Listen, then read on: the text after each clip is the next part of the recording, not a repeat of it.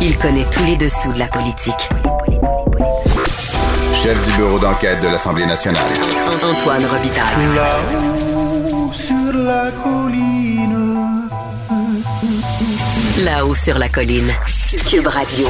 Excellent mardi à tous. Aujourd'hui à l'émission, la libérale Isabelle Melançon nous explique pourquoi elle a envoyé une lettre au CRTC pour implorer l'organisme fédéral de ne pas réduire les quotas francophones à la radio commerciale. Je profite de l'occasion pour lui parler de souveraineté culturelle, concept qui fait l'unanimité des partis à l'Assemblée nationale et qui impliquerait un rapatriement partiel ou total de la culture au Québec.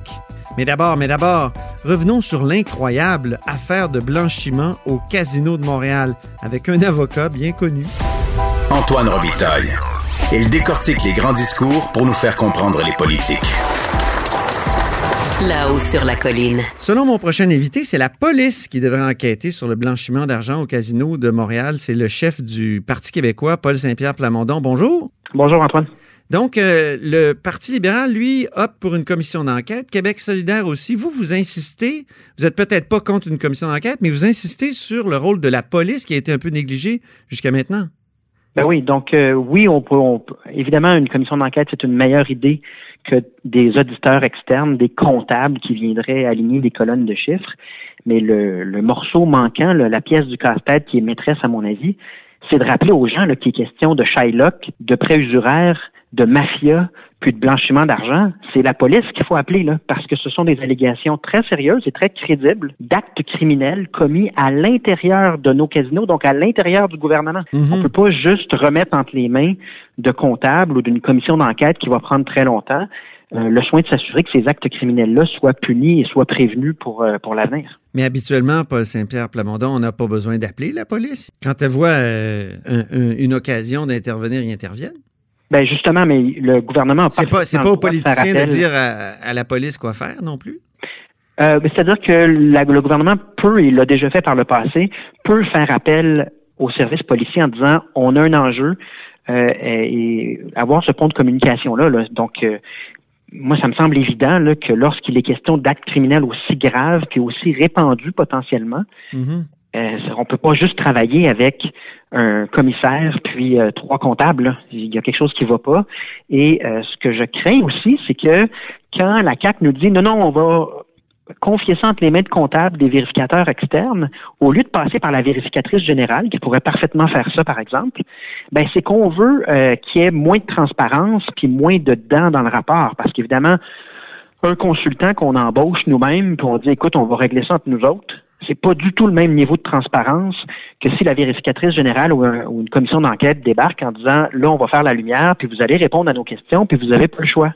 Donc, il y a vraiment encore, puis c'est un- une thématique tellement récurrente, malheureusement, pour ce que le Parti québécois a à dire sur le gouvernement de la CAQ, c'est toujours des enjeux de transparence Mhm. en santé publique, dans la manière de gérer les hôpitaux, les CHSLD, les écoles, dans ce dossier-là, c'est qu'il y a des institutions qui fonctionnent, ou en tout cas qui fonctionneraient si on les utilisait, et on préfère trouver des moyens sinueux, moins transparents, comme engager des vérificateurs externes qu'on ne connaît pas, qui n'ont pas de crédibilité ni démocratique, ni euh, au niveau des qualifications. Là, moi, va, va vraiment falloir m'expliquer pourquoi un comptable est utilisé pour s'attaquer au blanchiment d'argent de la mafia.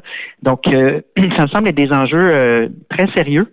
Et je pense qu'il ne faut pas lâcher le morceau puis demander à la CAC là, de corriger le tir. Est-ce que c'est un est-ce que c'est un problème le blanchiment qui est pas partout dans les maisons de jeu, euh, notamment les casinos autochtones. On sait que Martin Ouellette, le leader parlementaire du Parti québécois, a dit hier qu'il faudrait que toute enquête euh, qui se penche sur le casino de Montréal se penche aussi sur les casinos autochtones. Et, Mhm. et, euh, ça, j'imagine, vous êtes d'accord avec ça.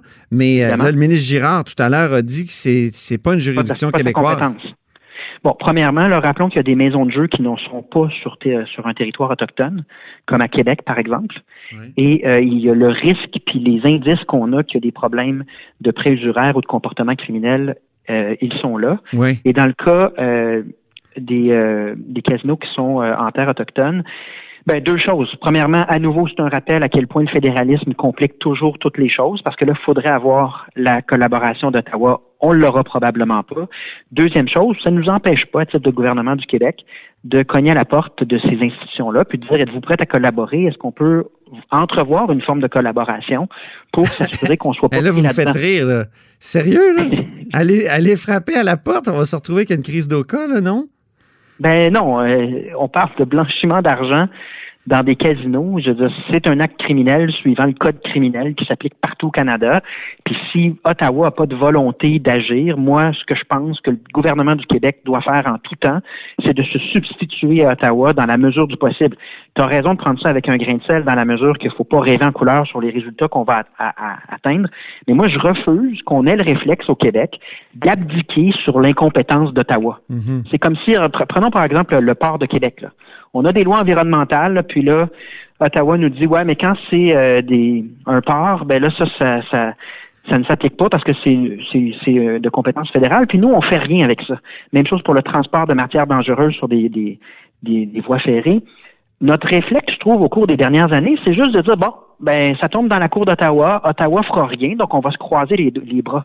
Moi, je pense qu'une vraie approche de protection des intérêts du Québec, c'est de se substituer dans la mesure du possible à l'incompétence d'Ottawa. Puis, ça a au moins le mérite de mettre en lumière à quel point c'est dysfonctionnel. Dans le port de Québec, le ministre de l'Environnement, euh, David Hurtel, du gouvernement Couillard, était déterminé, mais euh, il s'est frappé un mur. Mais moi, je pense qu'il ne faut pas s'empêcher de légiférer, d'agir, parce que si on accepte qu'Ottawa occupe des champs de compétences dans le cadre desquels il défend pas le Québec puis il n'aide pas les Québécois, si on accepte ça passivement, c'est un peu euh, courir à notre perte. J'écrivais ce matin euh, sur les relations internationales, euh, donc la présidence Biden-Harris aux États-Unis. Est-ce que vous pensez qu'elle va être plus ouverte ou intéressée par le Québec ou plus sensible au cas du Québec? Bien, ça dépend si le Québec s'assume au niveau des relations internationales. On se souviendra que sous Philippe Couillard, l'objectif, c'était que le Québec soit une province comme les autres, puis on a fermé plusieurs délégations euh, générales, plusieurs missions commerciales en se disant c'est pas important que le Québec rayonne à l'étranger. Là, c'est une situation intéressante parce que, comme tu l'écrivais ce matin, euh, on a un duo euh, Biden-Harris qui, ont tous un, qui, ont un lien avec le Québec et qui ont des plans sur, sur, sur la question environnementale notamment, qui ont des projets économiques qui correspondent à nos intérêts. Donc, qu'est-ce qu'on a à perdre de prendre de la place, d'inviter Biden mhm. à venir à l'Assemblée nationale? Il viendra pas à Québec ou à Montréal avant d'aller à Ottawa. Mais qu'est-ce qu'on a à perdre à inviter Harris à leur dire vous êtes bienvenus, on vous attend, vous venez quand vous voulez et on parlera d'affaires. On va jaser business ensemble parce que vos objectifs, ben nous on a des solutions pour vous. Je pense qu'il faut retrouver cette, euh, cette mentalité-là et malheureusement. Est-ce qu'il ne faut pas retrouver euh, l'esprit de Jean Charest, Jean Charest euh, qui était qui, qui, a, qui, a, beaucoup travaillé aux relations internationales. On dirait qu'il a projeté son nationalisme là-dedans avec des ententes particulières sur les compétences, la reconnaissance des compétences et, et euh, avec la France. Euh, il y a aussi cette réaffirmation de la doctrine Gérin-Lajoie, ce qui est de compétences chez nous et de compétences partout. Donc, euh, est-ce que Jean Charest pourrait être un modèle pour François Legault? Tu me, tu me permettras de prendre comme modèle les gouvernements du Parti québécois qui, eux, faisaient rayonner bien davantage le Québec un peu partout dans le monde. Mais c'est vrai qu'entre Jean Charest puis Philippe Couillard, puis j'attire ton attention sur le site euh, du gouvernement du Québec pour ce qui est des relations canadiennes. C'est encore la doctrine de, Philippe Couillard qui est euh, sur leur site Internet. Donc le gouvernement du Québec, officiellement, après deux ans de gouvernement caquiste, a toujours le document québécois, notre façon d'être canadien, comme politique d'affirmation du Québec à travers les relations du Canada. Puis ça, c'est l'ancienne mentalité sous Couillard, où on laisse faire le Canada en notre nom. Puis nous, on fait partie du Canada, mais on n'a pas notre propre agenda. Puis moi, je pense qu'économiquement, euh, dans le cas euh, du nouveau président aux États-Unis, puis ailleurs dans le monde, il faut retrouver le goût que le Québec tire son épingle du jeu, prenne des initiatives pour générer des affaires, générer de la prospérité, mhm. mettre en valeur les entreprises québécoises, parce que le gouvernement du Canada n'a pas toujours à cœur en premier lieu les intérêts du Québec dans sa façon de faire des relations internationales. Vous parliez de, du document euh, québécois, notre façon d'être canadien, il est dénoncé ce document-là. La plus belle dénonciation de ce document-là, c'est Jean-François Simard, qui est député caquiste, anciennement péquiste, de Montmorency. Dans son essai L'idéologie du hasard, il fait vraiment une dénonciation euh, très dure de ce document-là. Oui, mais comment expliquer alors qu'après deux ans au gouvernement, la CAQ a toujours ce document-là manière officielle sur le site du secrétariat du Québec aux relations canadiennes. Ça, Ouais. ça parle, ça parle d'où sont les priorités de la CAQ et de la différence constante entre le discours de la CAQ pour les médias et leurs gestes sur le terrain. Et moi, je comprends pas que ce soit encore cette doctrine-là qui soit celle du gouvernement. Puis si euh, le gouvernement le gouvernement Legault profitait de, de des, des liens nombreux euh, qu'on peut tisser avec les, euh, le gouvernement des États-Unis pour inviter Biden à l'Assemblée nationale ou à Montréal pour une conférence, déjà, ce serait le signe que le Québec recommence à prendre un peu de place. Euh, ce serait le minimum. Merci beaucoup, Paul Saint-Pierre Plamondon. Mais au plaisir. Paul Saint-Pierre Plamondon, comme vous le savez, est chef du Parti québécois et vous êtes à l'écoute de là-haut sur la colline.